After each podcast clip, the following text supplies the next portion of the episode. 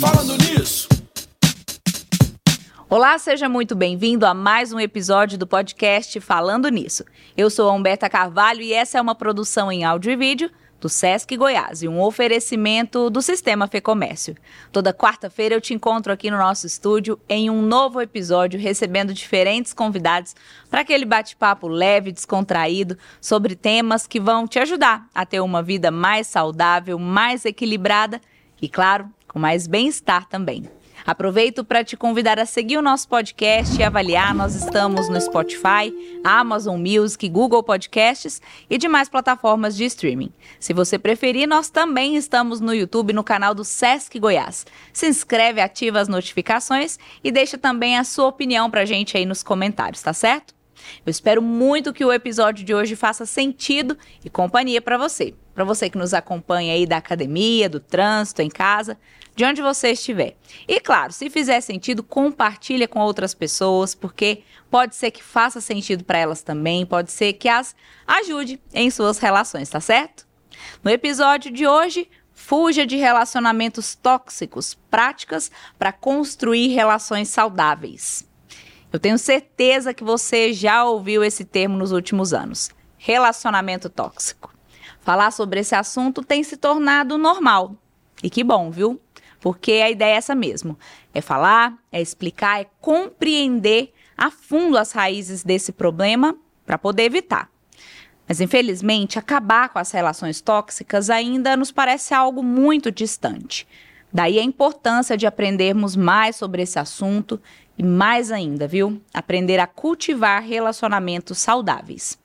No episódio de hoje, a nossa convidada vai conversar com a gente sobre os impactos emocionais das relações tóxicas e abusivas e nos orientar quanto às boas práticas para a gente construir uma relação leve, gostosa e construtiva. Por isso eu quero dar as boas-vindas aqui para a psicóloga Luísa Coman, psicóloga especialista em relacionamento saudável. Luísa, seja muito bem-vinda. Muito obrigada por aceitar o nosso convite de estar aqui com a gente hoje, compartilhando seu conhecimento e ajudando tantas pessoas que vão estar nos ouvindo. Olá, Humberta. Obrigada, viu, pelo convite. Fico muito feliz. Espero poder contribuir bastante com esse tema, que eu acho que é um tema muito rico, né? Muito atual e presente na vida das pessoas. Coisa boa, vamos lá. Com certeza vai ajudar muita gente. Eu espero que quem está nos ouvindo que saia desse episódio melhor do que entrou, né? E eu queria te conhecer um pouquinho, entender quem é a Luísa Coleman, por que, que você trabalha nessa área, por que, que você decidiu, qual que é a sua história? A minha história com o amor é bastante peculiar, na verdade, né? É, o amor sempre foi um tema muito difícil na minha vida, isso desde, desde a adolescência. Então, assim, meus relacionamentos, eles eram muito intensos. Eu tinha um jeito de me relacionar onde eu me apegava muito facilmente. Para sair era muito difícil e era cheio de muito e muito sofrimento. Eu sabia que existia alguma coisa que não estava funcionando bem, mas eu não sabia nomear mesmo já estando formada em psicologia, o que é uma coisa interessante, porque a faculdade de psicologia não dá, nesse sentido, formação a respeito de nada no que diz respeito ao amor, né? Então eu sabia que alguma coisa já não estava funcionando bem, mas eu não sabia nomear exatamente o que estava acontecendo. Fui, fui né, vivendo as relações. É, quando eu, eu, eu fiz 25 anos, eu entrei num relacionamento é, muito tóxico né? E o fim desse relacionamento engatilhou um processo de depressão muito profunda. Quando isso aconteceu, eu tive certeza que tinha alguma coisa errado, porque a reação que eu tive ao fim de um relacionamento não era uma reação esperada, não era uma reação comum de quem termina um relacionamento. Foi uma reação muito intensa. Eu tive que paralisar meu trabalho, eu tive que paralisar minha vida para cuidar. Quando eu saí do quadro, é, eu me fiz uma promessa de que ou eu ia entender o que de fato era o amor, ou eu ia abandonar o amor, porque não dava mais para passar aquilo que eu passei. Foi muito assustador, né? Uh, todo o processo que eu tinha passado. E aí eu decidi que eu ia estudar a respeito do amor, porque na faculdade, nessa época, eu já tinha feito, já era formada em psicologia, já tinha feito pós-graduação, eu estava no meu mestrado. E o mestrado nessa época foi uma das coisas que me incentivou a estudar, né? Eu falei assim, eu vou estudar o que que tem hoje de referência, o que que tem de literatura brasileira, mundial, para eu entender, até para eu saber se isso que eu estou vivendo é de fato amor, porque se for, eu não quero mais, né? Na medida que eu comecei a estudar, eu percebi que, primeiro, a minha postura em relação ao amor era completamente infantil. Todas as crenças que eu tinha a respeito do amor eram crenças românticas e que não eram possíveis de se concretizar num relacionamento saudável, e que eu tinha um quadro chamado dependência emocional, e que eu precisava me reabilitar desse quadro, reabilitar a minha forma de amar se eu, se eu tinha intenção de ter um relacionamento saudável. Isso aí foi um marco muito importante na minha vida, porque aí então eu entendi que, ok, então o problema não era o amor, o problema era a forma como eu amava e a forma como eu me relacionava com as pessoas. E se o problema era a forma, eu poderia reaprender a me relacionar. Eu poderia ressignificar a minha vida, aprender novas habilidades, novos comportamentos e com isso viver um amor que fosse realmente saudável. Então eu comecei, né, nesse trabalho de autoconhecimento, acompanhado por vários profissionais, né, fiz muitos cursos, workshops. Eu realmente mergulhei nesse universo do amor com o objetivo de resgatar e reabilitar minha forma de amar. No meio desse caminho, eu encontrei meu marido, Sou casada, hoje vivo um relacionamento saudável. E na medida que eu comecei a melhorar, eu comecei a falar para as pessoas a respeito do amor saudável, porque não era algo que era falado. Todo mundo falava de amor tóxico, todo mundo falava de relacionamento abusivo, mas ninguém falava do que, que era o amor saudável. Ok, então se aquilo lá é tóxico e abusivo, qual é a alternativa que a gente tem. Então eu comecei a falar disso com colegas, né? Comecei a levar isso para congressos de psicologia e aí eu fui para a internet. Eu comecei a falar disso na internet. E aí de repente meu consultório encheu de pessoas querendo viver um amor saudável, né? Porque mais do que não viver um relacionamento tóxico, a gente quer é viver um relacionamento com qualidade. E aí eu meio que fui escolhida, né, nesse sentido, me aprofundei cada vez mais no tema e hoje eu trabalho exclusivamente exclusivamente com pessoas que querem melhorar a sua forma de amar. Luísa, que legal, né? E eu queria entender de você justamente isso que você já começou a abordar com a gente, né? Que o seu consultório encheu de pessoas buscando por relacionamentos saudáveis. E o, a, a, terapia de casal em si, ela é um tema que às vezes levanta, assim, pode levantar um certo preconceito, um, um certo, né? Um, a, algum desconforto. Inclusive, isso é muito relatado em filmes, né? É da, do, dos casais que vão lá para terapia de casal e brigam e no final se reconciliam ou se separam. E eu queria entender como que é isso no dia a dia de um consultório. É, como que é a questão da relação tóxica e da relação saudável, ela é tratada é com o casal, é individualmente? Como que é essa realidade no seu dia a dia do trabalho? Então, é, tem três formas da gente é, trabalhar com esse tema pode ser individualmente, entendendo, né, o que que tem no indivíduo que pode estar perpetuando uma forma que não é saudável de amar. Então, é, na terapia individual, a gente trabalha questões da história de vida, feridas emocionais, bloqueios, pensamentos distorcidos a respeito do amor, crenças, né? Então, a gente vai trabalhar muito dentro desse universo, aprender novas habilidades, como, por exemplo, habilidade de diálogo, de uma comunicação clara. Isso tudo a gente vai trabalhar em terapia individual. Na terapia de casal, a gente trabalha a relação, a relação do casal né? Então, na terapia de casal, é, é uma outra forma de trabalhar que a gente vai fazer um, um diagnóstico do que está acontecendo nessa relação, como cada um contribui para as dificuldades dessa relação e como cada um pode contribuir para o resgate dessa relação. E se essa relação ainda pode continuar, né? Se ainda há motivos, há sentido dessa relação continuar. Se não há sentido, a terapia de casal, ela prepara o casal para um fim que seja um fim respeitoso né? Porque os fins, infelizmente, são fins geralmente que são muito difíceis. Quando a pessoa ela tem um problema no relacionamento, né? Aí o, o terapeuta ele vai poder avaliar se a questão dela é individual, se ela tem indicação para individual ou individual ou casal, no caso da demanda, né? Ou se, ela, se eles precisam dos dois. Alguns relacionamentos, né, vão precisar tanto da terapia individual quanto da terapia de casal. Depende do caso, né? Depende do caso, da abertura, né, de, da, das pessoas. Então tem todo um contexto que é avaliado.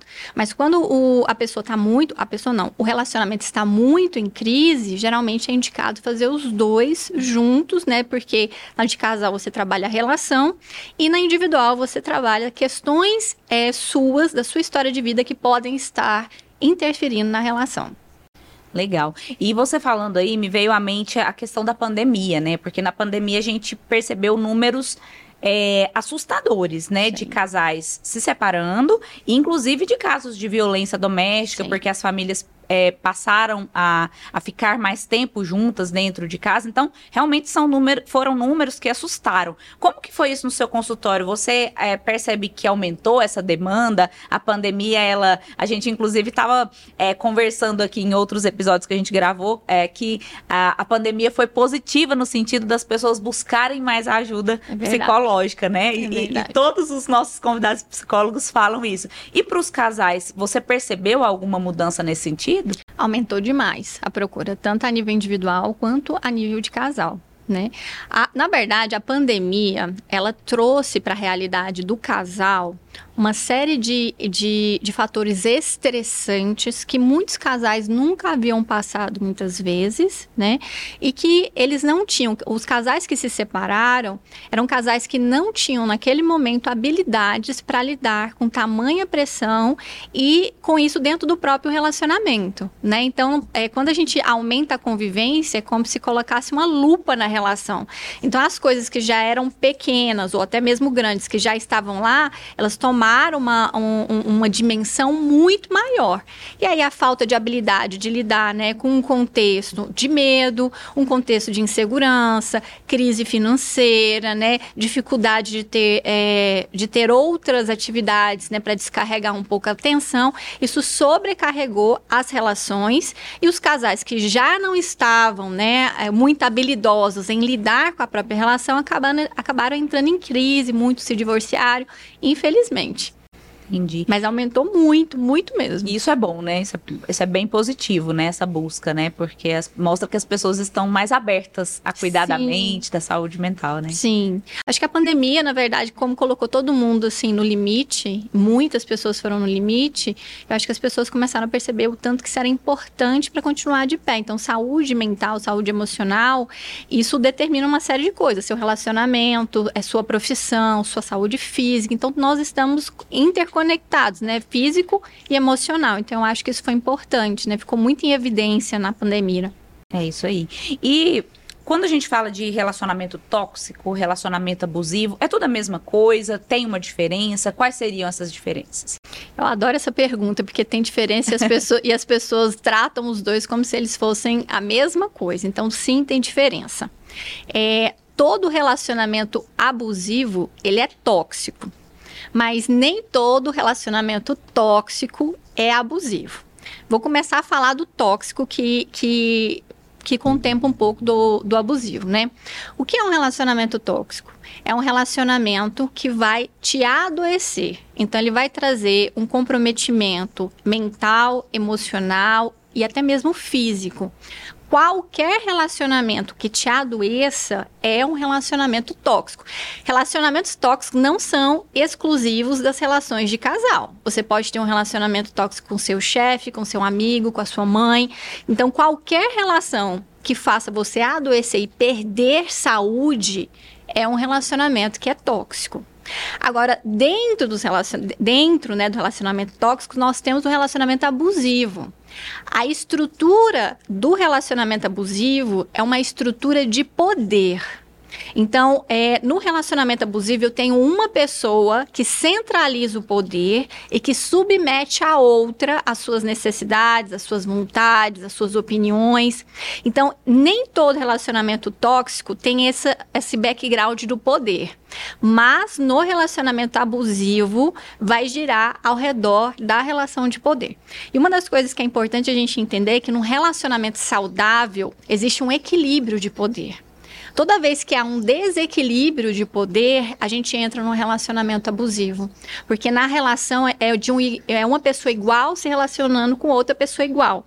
No relacionamento é, abusivo, alguém toma o poder para si, se coloca como mais importante, hum, o correto, a pessoa que tem sempre a razão e submete o outro a essas vontades. Então, o relacionamento abusivo é dentro dessa estrutura de poder.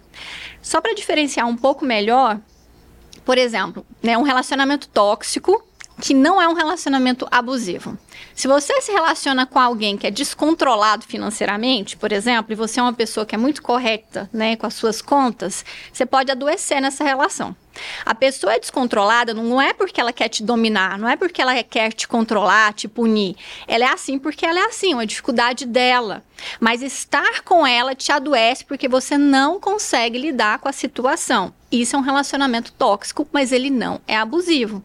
Então, muitas situações podem ser tóxicas. Por exemplo, se relacionar à distância para algumas pessoas pode ser tóxico.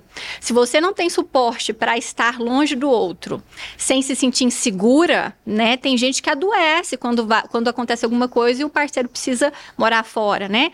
Por quê? Porque às vezes você não dá conta de lidar com aquela situação. Então, aquela situação pode te adoecer e a relação pode se tornar tóxica. Mas o parceiro não está querendo dominar, controlar e punir. Só, são só situações, sejam situações pessoais ou da relação, que vão provocar algum nível de adoecimento. Esse é o tóxico. Agora, o abusivo, o parceiro ele tem a intenção de dominação. Né? Então ele quer dominar, ele quer que as coisas sejam do jeito dele. E ele está aberto à intimidação e à punição e até mesmo ameaças caso as coisas não funcionem da forma como ele quer. Então a postura dos parceiros são completamente diferentes numa relação que é tóxica e não é abusiva, de uma relação que é propriamente abusiva. Muito boa essa explicação.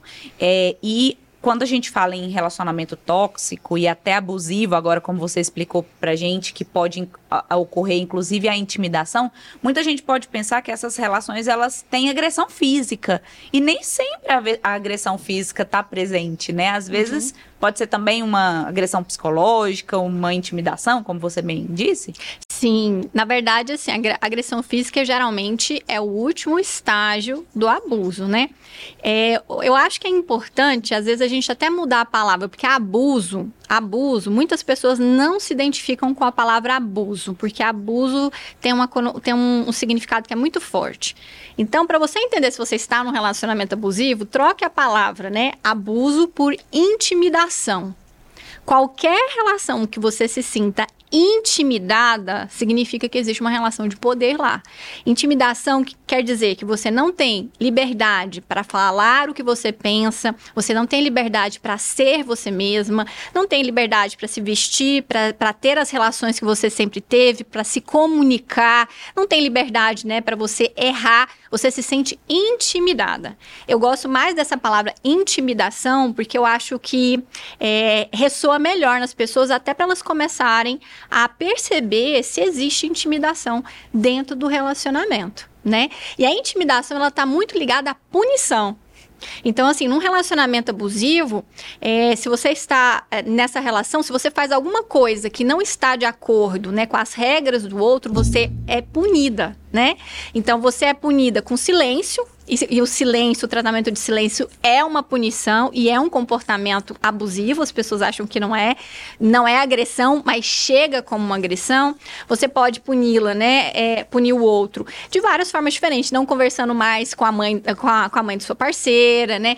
Tratando mal os amigos, tratando até mal os filhos. Isso tudo são formas de punição que não são necessariamente punições físicas, mas pode progredir até uma punição física, sim. Interessante. E se a gente pudesse assim sistematizar, né, o, o que que é o, o, quais são as características do relacionamento tóxico para pessoa, o abusivo você deixou bem claro para a gente e do relacionamento tóxico. No relacionamento tóxico, a gente precisa observar a nossa qualidade em termos de saúde. E aqui eu vou, vou dar três dimensões de saúde, né? Nós então temos uma saúde psicológica, uma saúde mais emocional e uma saúde social, vamos colocar assim. Quando você está num relacionamento que é tóxico, você começa a ter comprometimentos em todas essas dimensões da sua saúde. Então, pegando a, a, a dimensão mental, né? Você tem, você tem dificuldade de se concentrar, você tem perda de memória, você tem perda de atenção, seu rendimento, né, no trabalho ou nos estudos cai, você tem dificuldade até de cuidar dos seus filhos. Por quê? É tão estressante e tão desgastante que isso compromete, né, todo o seu funcionamento, muitas vezes cognitivo. Inclusive, pode acontecer, já tive pacientes que foram mandadas embora, é, é, elas foram demitidas porque estavam com crise no relacionamento e não conseguiam mais ter a mesma produtividade que elas, que elas tinham anteriormente. Então, pode dar um comprometimento, assim, bem acentuado. É, numa outra dimensão, se a gente for parar, uh, parar né, para observar a dimensão emocional, o que, que acontece? Você fica muito ansiosa muito, muito ansiosa. A ansiedade no relacionamento, né? Porque o relacionamento não é para te dar ansiedade. Se você está sentindo muita ansiedade nesse relacionamento, alguma coisa está acontecendo. Pode ser seu, da sua dificuldade, da sua insegurança, e aí você vai ter que investigar isso, mas pode ser da relação. Então, como é que a gente avalia se é seu ou se é da relação? Como você era antes desse relacionamento? Você já era ansiosa, nas outras relações você continuava ansiosa ou se sim, é seu. Agora, se você não era assim, de repente você está ansiosa, você está angustiada, você está tensa, tem alguma coisa nessa relação que não está te fazendo muito bem. Né? E aí isso tem um impacto, né? Porque o relacionamento tóxico, ele é muito estressante. Isso tem um impacto, né? No emocional, você tem mais suscetibilidade a, a ter uma crise de depressão, a desenvolver transtornos de ansiedade e pode ser tão forte que alguns algumas pessoas, né, que já têm uma tendência, elas podem até ter um surto psicótico.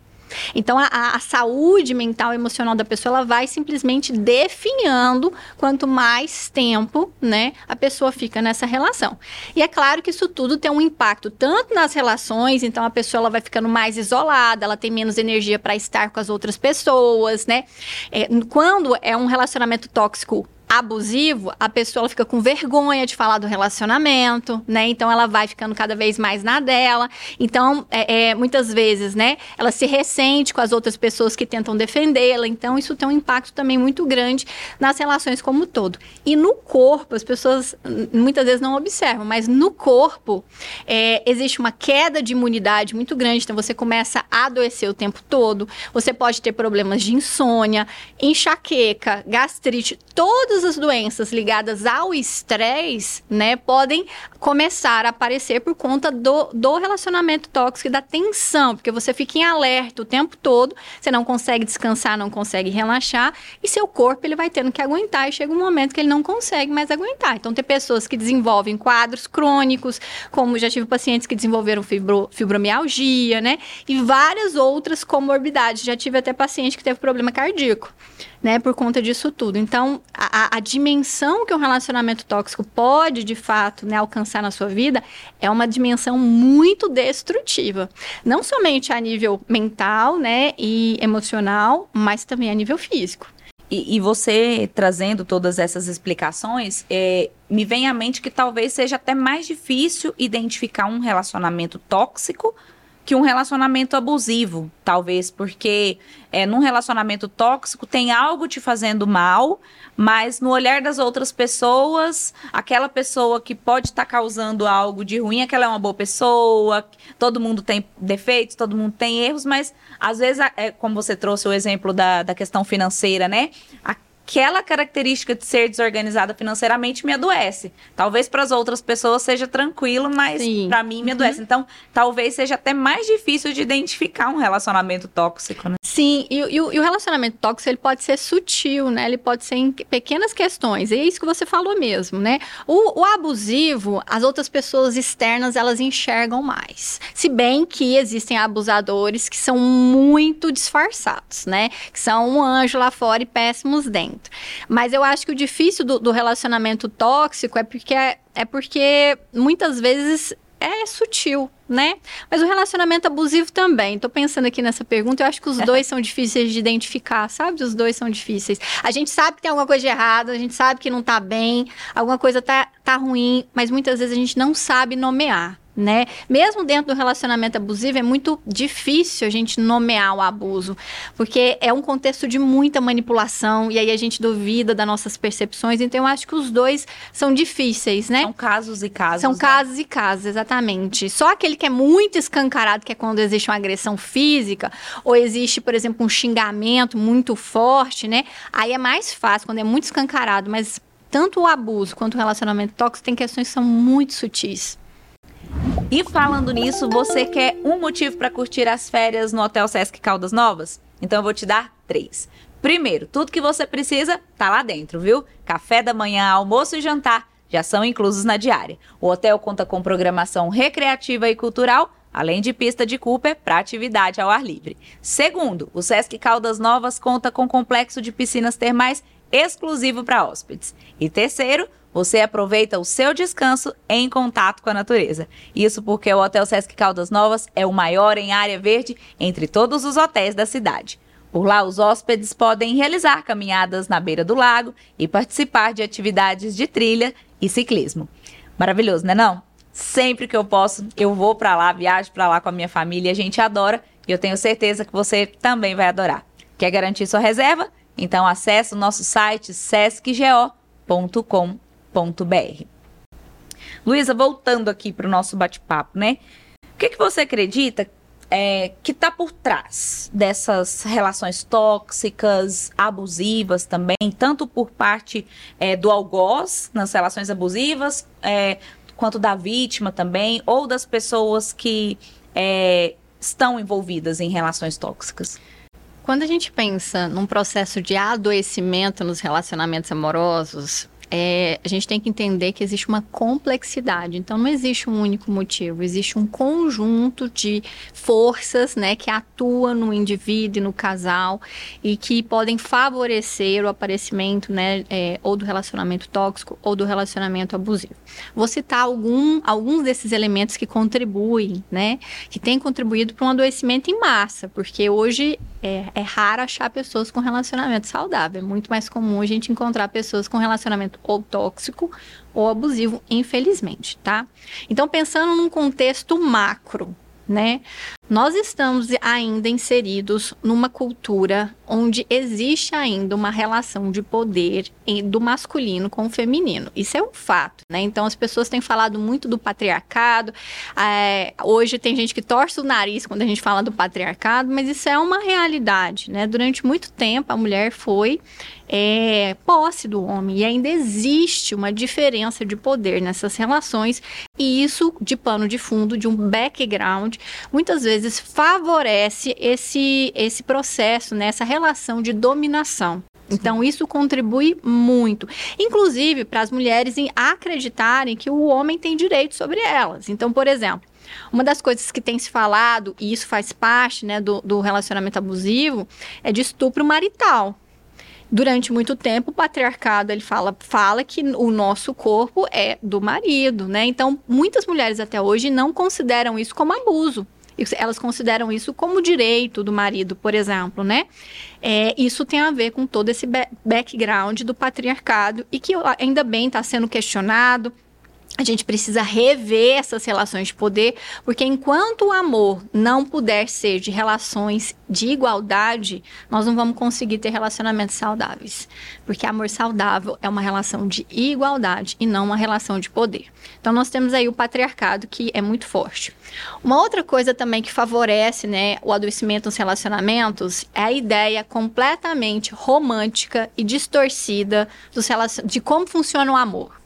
Então as pessoas. conto de fadas. Exatamente, o conto de fadas que vai sendo reproduzido não só no Contos de Fadas, né? Todos os filmes, todas as músicas, toda manifestação cultural do Ocidente fala de um amor romântico, que é um amor que não se aplica na realidade do casal. É um amor completamente idealizado. Então, eu gosto de falar nas minhas palestras que as pessoas tratam o amor como se ele fosse um superpoder, ou como se ele fosse um super-herói, né? Então, o amor, ele ultrapassa todas as barreiras. A pandemia tá aí para mostrar que não foi isso, né? Então, o amor ultrapassa todas as barreiras.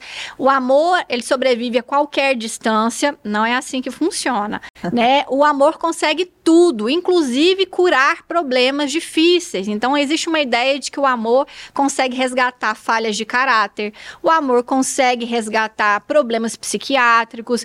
Então, parece que não existe dentro dessa cultura romântica nada que o amor não consiga. E isso não é real. E as pessoas elas absorvem muito essa ideia desse amor extremamente romântico, poderoso, acima de tudo e de todos, é, idealizam muito o parceiro, então idealizam a relação. Então muitas vezes no relacionamento, já escutei isso várias vezes, né? Num relacionamento abusivo, existe, como existe amor, né? É, existe sempre a esperança de que o outro vai mudar, de que o outro vai se despertar, de que o outro vai melhorar, né? E, e muitas vezes, na realidade, isso não condiz. Uma outra coisa que o amor romântico traz e que também favorece o aparecimento dos relacionamentos abusivos, principalmente, é a ideia de que amar é sofrer e de que amor é sacrifício né? Gente, nós temos que rever essa ideia de que amor é sacrifício. Amor é desafio. Mas não é sacrifício. O amor nos desafia ao crescimento. Mas se a gente tiver que fazer um sacrifício de sofrimento, de perda, você vai adoecer nesse relacionamento, né? E essa ideia de que amor, amar é sofrer e amar é se sacrificar, faz as pessoas ficarem nos relacionamentos ruins, porque elas acham que faz parte do amor, faz parte do pacote do amor o sofrimento.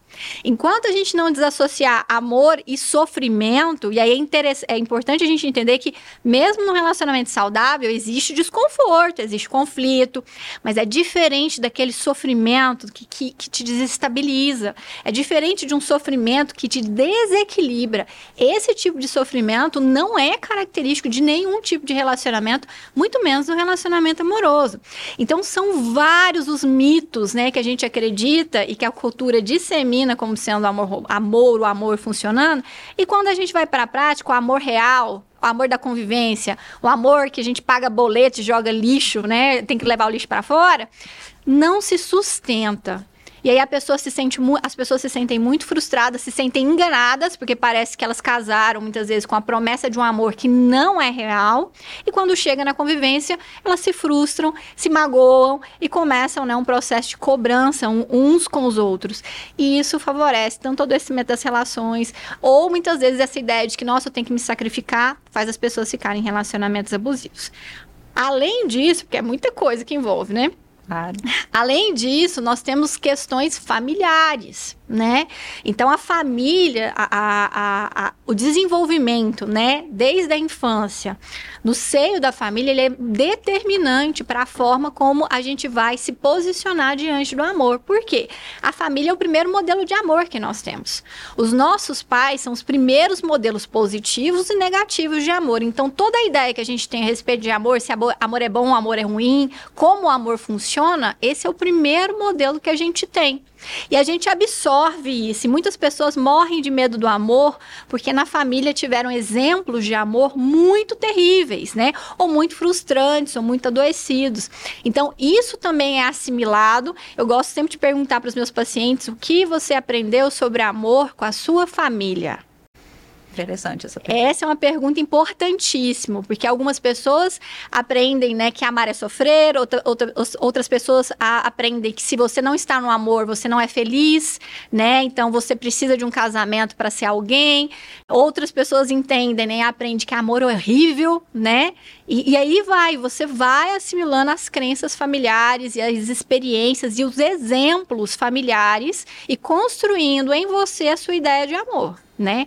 Para além disso, a forma como a sua família te trata, então se você foi respeitada, amada, valorizada, você assimila que você é digna de amor, que você é digna de respeito. E isso cria em você um senso de valor. Agora, se na sua família você, você foi maltratada, negligenciada, abandonada, rejeitada, abusada, você assimila que você não é digna de receber amor. E você reproduz isso em todas as relações, especialmente nas amorosas. Então, aí vai entrando esse, o contexto de, sistêmico que a gente fala, né, da família, é muito importante nessa forma saudável ou adoecida de amar. E por fim, tem os fatores individuais, que é como, né, é, as habilidades que você desenvolveu ou não desenvolveu ao longo da sua vida, né? Então, por exemplo, se você é uma pessoa que você não sabe conversar, que é uma habilidade de comunicação, é uma habilidade básica para qualquer tipo de relacionamento, você vai ter dificuldade. Se você é uma pessoa que você não sabe negociar, você vai ter dificuldade nos relacionamentos. Se você não aceita diferenças, se você quer que as coisas sejam sempre do seu jeito, vai ter dificuldade. Se você não sabe colocar limites, né, você vai ter dificuldade. Então, a, a falta de habilidades, né, na relação também contribui para que você tenha um relacionamento mais ou menos saudável. Uau, hein? Quanto aprendizado! Tá curtindo o nosso episódio de hoje? Lembrou de alguém que você conhece que precisa aprender mais sobre esse tema? Manda esse episódio para ela, compartilha, tenho certeza de que você vai enriquecer muito a vida dessa pessoa. Aproveita para seguir o nosso podcast, avaliar, sua avaliação ela é muito importante para nós. E se você está acompanhando a gente aí pelo YouTube, segue o nosso canal, se inscreve, ativa as notificações e deixa a sua opinião aí nos comentários. O que, que você é, entende por relacionamento tóxico? Você tem alguma experiência para compartilhar com a gente? Deixa aí nos comentários, tá bom? E Luísa, é possível a gente identificar uma relação tóxica logo no início? A, a abusiva também, né? Mas talvez a abusiva quando ela é mais, como você disse, né, mais escancarada, talvez até seja um pouquinho mais fácil. Mas tem como identificar essas características logo no início de um relacionamento? Ou não? A pessoa ela se faz mesmo ali de legal, ela no, como é início da relação, é tudo muito novo, tem aquele jogo da conquista, a pessoa esconde essas coisas que não são legais e só mostram lá na frente quando tá todo mundo já muito envolvido. Ai, às vezes é, às vezes não é, né? Depende muito do contexto, sabe, Humberta? Mas é, eu, uma das coisas que, que eu converso bastante com as minhas pacientes, e é algo que as pessoas não prestam atenção, é no corpo. O corpo fala. Então, quando acontece alguma coisa e às vezes você não sabe nomear o que, que é, você sente o mal-estar. Só que muitas vezes a gente não sabe nomear, a gente está muito apaixonada, a gente encontra uma, uma justificativa para diminuir esse mal-estar. E aí a gente vai cada vez silenciando o, o, a sensação ruim que vem.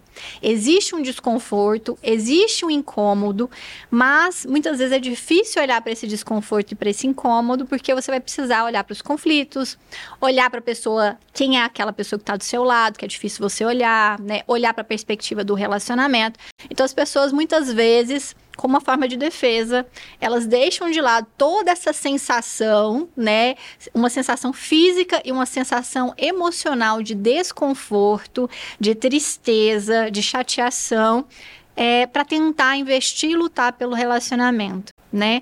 Mas assim, nós não somos é, educados para escutar o nosso corpo, né? Nós, somos, nós vivemos numa cultura onde existe uma supremacia da razão sobre a emoção e o corpo. Então, como somos muito desconectados, a gente deixa passar esses sinais. Mas se tem alguma coisa que você está sentindo que está ruim, isso merece a sua atenção. Principalmente se você fica, por exemplo, tensa quando a pessoa entra se você prende a respiração quando a pessoa entra, se você já fica com medo, né? Você fica cheio de dedos para conversar com a pessoa, isso já é um sinal que tem alguma coisa que não está legal. Se você fica. É isso. Olhando para o corpo, eu acho que é a melhor forma de você avaliar. Mas não é fácil. Né? Então, qualquer pessoa pode entrar num relacionamento tanto tóxico quanto abusivo né? E o problema é que ela só começa a prestar atenção quando o corpo já está doente, quando ela já não está dormindo, ela não consegue trabalhar, ela perde o apetite. Aí, quando o corpo começa a adoecer verdadeiramente, é quando as pessoas geralmente elas admitem para si mesmas que estão num relacionamento que não está legal. E eu sei que essa essa resposta ela pode muito provavelmente não é uma resposta simples, mas eu queria muito te fazer para você orientar quem está nos ouvindo. É, como sair de uma relação tóxica? Existem formas que a pessoa, assim, é, pode fazer de, de início, logo de cara. É, porque eu sei que, por exemplo, se eu tô num relacionamento tóxico, eu tenho a consciência de que eu deveria procurar uma terapia, uhum. é, procurar ajuda, conversar com os familiares, mas tem gente que não tem nenhuma noção. Então, tá identificando tudo que você tá falando, fala, mas pensa, poxa, eu tô sentindo tudo isso que ela tá falando, mas eu não sei nem por onde começar para sair disso, né? Ou da relação em si, ou para melhorar o meu é, é, o meu comportamento diante disso tudo. É, não, não existe receitas de bolo, né? As pessoas seriam mais fáceis. Infelizmente, né? não existe receita de bolo pra gente, pra gente sair de um relacionamento tóxico. Mas tanto a saída do relacionamento tóxico quanto do relacionamento abusivo envolve fortalecimento emocional e investimento na autonomia, né? Na autonomia emocional, muitas vezes autonomia financeira, que também às, às vezes é necessário. Então, é, antes da pessoa sair, até para que ela tenha força para sustentar a saída dela, porque não é fácil sair de um relacionamento nem o tóxico nem o abusivo. Primeiro, porque você está muito envolvida, você construiu planos, você tinha sonhos para aquela relação, né? E, e para você sair, você tem que abrir mão de todos os sonhos que você planejou para aquela relação. Então, isso dói, é, é uma espécie de morte. Quando a gente decide sair de um relacionamento, a gente enfrenta a morte da relação. Então, isso é muito doloroso né? E por isso que exige um fortalecimento emocional e um investimento na nossa autonomia. E para piorar, né, quando a gente está num relacionamento tóxico e num relacionamento abusivo, a gente fica fragilizado. A gente fica muito vulnerável, principalmente no abusivo. É, a autoestima fica muito comprometida, né? A nossa percepção da vida você fica, fica muito duvidosa, você já não confia mais em si mesmo. Então você perde muitas coisas que te deixam muito insegura e enfraquecida para enfrentar a saída do relacionamento que muitas vezes é uma saída difícil. Então, é, o, temos que ter em mente, preciso fortalecer, me fortalecer para conseguir sair. Como que a gente se fortalece? Aí é, é investindo emocionalmente em coisas que te deem sustentação né? Então, por exemplo, é, investir nas relações suas que são saudáveis, se aproximar de bons amigos, por exemplo, ou de familiares que não vão te ficar te julgando, né? Familiares que vão te dar suporte, vão te dar apoio. Rede de apoio nesse momento é importantíssimo, porque a pessoa ela está muito fragilizada, ela precisa desse apoio do acolhimento, da compreensão e muitas vezes da ajuda das pessoas, né, para conseguir ter força para sair dessa relação né? Para além disso, investir muito fortemente num processo de resgate de saúde, em todos os aspectos, né? Resgatar a sua vida. Muitas vezes o relacionamento ou tóxico ou abusivo, a gente vai perdendo coisas que eram importantes da nossa vida. A gente vai perdendo as atividades que a gente gostava antes de fazer. Então a gente para de conversar com os amigos, a gente para de ter os nossos hobbies, a gente deixa de investir nos nossos sonhos profissionais. No, a gente Inclusive, tem pessoas que perdem o contato com a espiritualidade. Então, a gente precisa resgatar isso, porque isso tudo faz parte de quem eu sou. E eu preciso me firmar em quem eu sou e naquilo que é importante para mim, para que eu me fortaleça para sair disso. Para eu falar para essa relação que. Eh, falar para o parceiro, né? Não mais. Eu não quero né? Agora, nem sempre as pessoas conseguem fazer isso sozinhas. E aí, nesse momento que vai ser importante, né, é, procurar um profissional, de preferência um profissional que seja especializado na área, porque não são todos os psicólogos que são especializados em amor. Em alguns casos, as pessoas adoecem tanto que elas vão precisar de uma ajuda é, médica também, né, para dar sustentação, para conseguir sair dessa relação. Por outro lado, né, a gente também não pode só vir aqui falar do que são essas relações tóxicas e abusivas, sem mostrar também o outro lado, né, que são as relações saudáveis. Como que é uma relação saudável? Quais, quais são os sentimentos envolvidos nas pessoas que vivenciam essas relações saudáveis? Isso é bastante interessante porque as pessoas acham que no relacionamento saudável a gente tem aquela intensidade, aquela explosão de sentimentos e não é nada disso. Isso aí é tudo amor romântico, né? Na verdade, num relacionamento saudável a gente tem paz. A gente sente calma, tranquilidade, serenidade. É isso que determina um relacionamento saudável. Nós não temos aqueles picos de adrenalina, aquela coisa que te deixa é, no nirvana nem no inferno, sabe? Aquela coisa de bem montanha-russa. Isso aí não faz parte do amor saudável. Isso faz parte ou da paixão ou do amor tóxico, muitas vezes, né? O amor saudável ele é sereno, ele é seguro, ele é estável, ele é firme, ele permite, né, que você construa outras coisas nessa relação. Porque quando você está numa relação tóxica, é difícil construir família, é difícil construir uma, uma base que te apoie para seus projetos profissionais, é difícil até construir patrimônio, muitas vezes vezes, né? E o relacionamento o saudável, ele tem essa, é, esse chão onde vai poder ser construído todas essas coisas. Por quê? Porque ele é seguro, né? Ele é estável, ele é constante, ele não tem essas, essas variações. Não que não exista problemas, gente. Aí as pessoas acham que o relacionamento saudável é um relacionamento perfeito. Não é, não existe nada que é perfeito. Mas existem duas pessoas dispostas a fazer dar certo né? Eu acho que essa é a grande, a grande chave do relacionamento saudável, é o compromisso mútuo de fazer dar certo todos os dias. Porque as pessoas também têm a ideia de que amor, uma vez que ama, é para sempre. Não, amor é todos os dias. E o para sempre a gente constrói um dia de cada vez. E é esse o compromisso do amor saudável. Não é de ser perfeito, mas é se comprometer com o próprio crescimento e com o crescimento do outro e da relação. É por aí que caminha. É isso aí. Falando nisso, você sabia que a credencial SESC é um direito de todo trabalhador do comércio de bens, serviços e turismo com a carteira de trabalho assinada? O credenciamento é gratuito e garante acesso à educação básica, aos hotéis SESC e suas hospedagens, passeios, excursões, aos serviços de oftalmologia, odontologia, nutrição, academia, eventos esportivos, atividades recreativas, teatro, programações culturais e tantos outros serviços que o SESC oferece. Para solicitar ou renovar a sua credencial, é só acessar o site sescgo.com.br. Você também pode baixar o aplicativo Sesc Goiás e ter acesso à credencial digital e aos serviços do Sesc Goiás na palma da mão. Luiz, indo para o nosso final aqui, é... eu queria finalizar te perguntando como que a gente pode manter um relacionamento saudável a longo prazo. Porque, como você bem disse, um relacionamento saudável não é um relacionamento perfeito.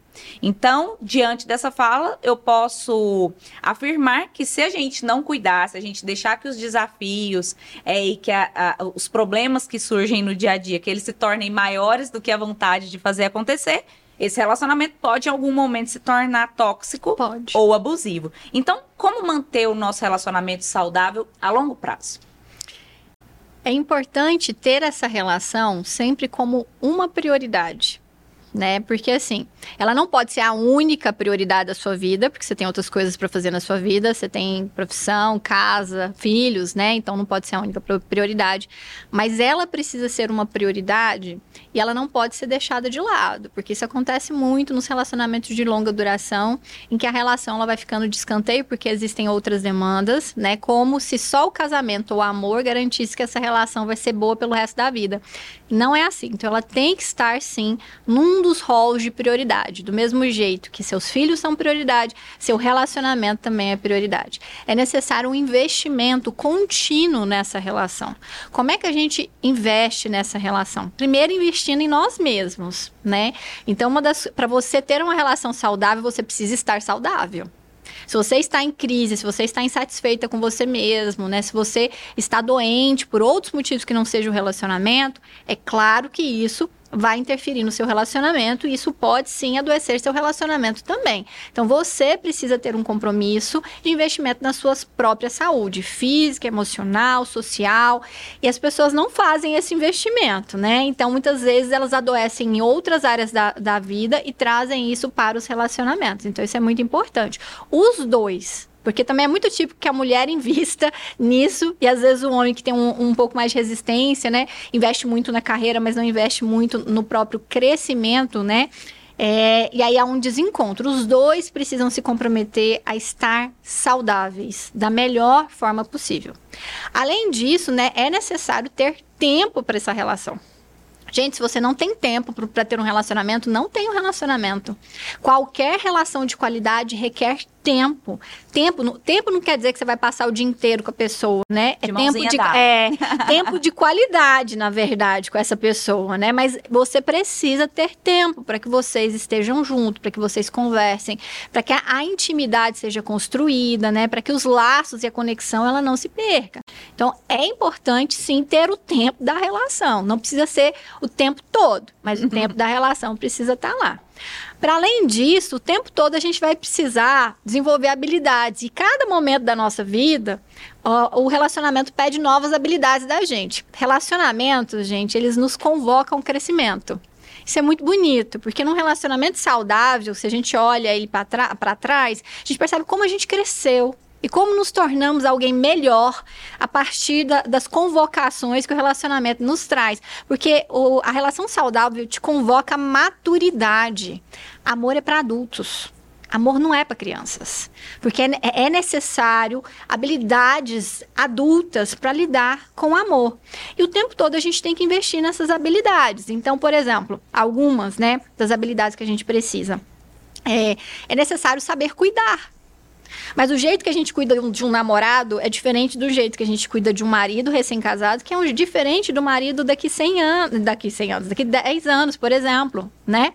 É, então o cuidado ele vai sendo transformado ao longo do relacionamento e a gente vai precisar aperfeiçoar essa habilidade de cuidar do outro e de cuidar de nós mesmos, porque a gente não cuida só do outro, a gente tem que cuidar de, da gente e com reciprocidade. O outro também oferece cuidado e cuida dele mesmo, né? Então essa é uma habilidade importante. Outra habilidade que precisa ser aperfeiçoada diante de várias situações diferentes respeita as diferenças. É uma das coisas mais difíceis de se sustentar, porque o relacionamento é um encontro de diferentes, são duas famílias que se encontram, né? Duas formas de ver o mundo que se encontram. E ao longo da vida, as percepções podem mudar também. E aí, o tempo todo, a gente tem que ajustar essas duas realidades com respeito. Porque muitas vezes, nas discordâncias, a gente perde o respeito. E se a gente perde o respeito, a gente perde o amor de várias formas diferentes. Né? Então essas são algumas habilidades, mas aí tem várias habilidades. E a habilidade é sempre para o outro e para mim. Então é, é cuidado, autocuidado, respeito, e autorrespeito, conhecimento e autoconhecimento. Então, sempre vai para o outro e para mim. E isso a gente vai alimentando. Por isso que precisa ter tempo, porque a gente precisa investir nesse processo, né? Se existe um problema na relação, o casal precisa investir em, em conseguir estratégias para resolver esse problema. Se eles não conseguem sozinhos, eles precisam de ajuda e tá tudo bem precisar de ajuda, né? Mas é esse investimento contínuo. Que bacana. Eu tenho certeza de que quem está ouvindo a gente está saindo desse episódio muito mais, muito mais, muito melhor do que entrou e vai ter um novo olhar, né? Já está aí com um novo olhar sobre a sua relação, sobre se tá legal, se não tá legal, se tá legal, mas precisa melhorar. Então, que bacana. Muito obrigada mesmo. Eu quero muito te agradecer. E antes da gente ir para o nosso finalmente aqui, quero te propor um desafio. Gostaria que você compartilhasse com a gente uma frase ou uma expressão que você gosta, usa no seu dia a dia e contar para a gente por que, que você gosta. Ah, eu uso. São duas expressões que eu uso bastante, né? Primeiro, não desista do amor. É, porque o amor, gente, é uma experiência maravilhosa, é uma experiência bela, quando ele é saudável, né? Então, não desista do amor desista da forma adoecida de amar. Desista dos relacionamentos é, adoecidos, abusivos, mas não desista do amor. Encontre formas melhores de amar, né, e de viver o amor. Então, isso eu falo bastante nas minhas redes, para os meus pacientes, então eu, eu, eu gosto bastante, né? E outra coisa, né, a gente não pode desistir da gente. Tem uma frase da Clarice Lispector que fala assim que o que é verdadeiramente é, acho que é absurdo é desistir de si mesmo. Né? Então a gente não pode desistir de nós mesmos. Quando a gente está no relacionamento tóxico, muitas vezes a gente se abandona nessa relação. E quanto mais a gente se abandona, mais a gente afunda. Então não desista de si mesmo, não desista da sua saúde, não desista do amor, porque existem caminhos. Se você ainda não encontrou o seu, é porque ainda você não foi, talvez, não tenha o conhecimento, não tenha a orientação, ainda não tenha conseguido encontrar as ferramentas. Mas é possível. Que bacana. Luísa, muito, muito obrigada pela sua participação aqui hoje, por, por, dispor do seu tempo, do seu conhecimento. Eu aprendi muito e tenho certeza que qualquer pessoa que ouvir é, esse episódio de hoje também vai sair transformada. Então, muito obrigada. Se alguém quiser te conhecer, conhecer o seu trabalho, tirar alguma dúvida, entrar em contato, onde que te encontra? Eu estou lá no Instagram, no, no perfil arroba luisacomampsi. E eu tenho um canal no YouTube também que chama Tranquilo Amor, né? E eu fico muito feliz de participar. Quem tiver alguma dúvida, fique à vontade. Vai ser um prazer contribuir nessa caminhada do amor saudável. Muito obrigada, viu? Que bom, foi ótimo. E aí, curtiu o nosso episódio de hoje? Eu tenho certeza de que você tá saindo do nosso bate-papo com muito mais conhecimento do que você chegou aqui.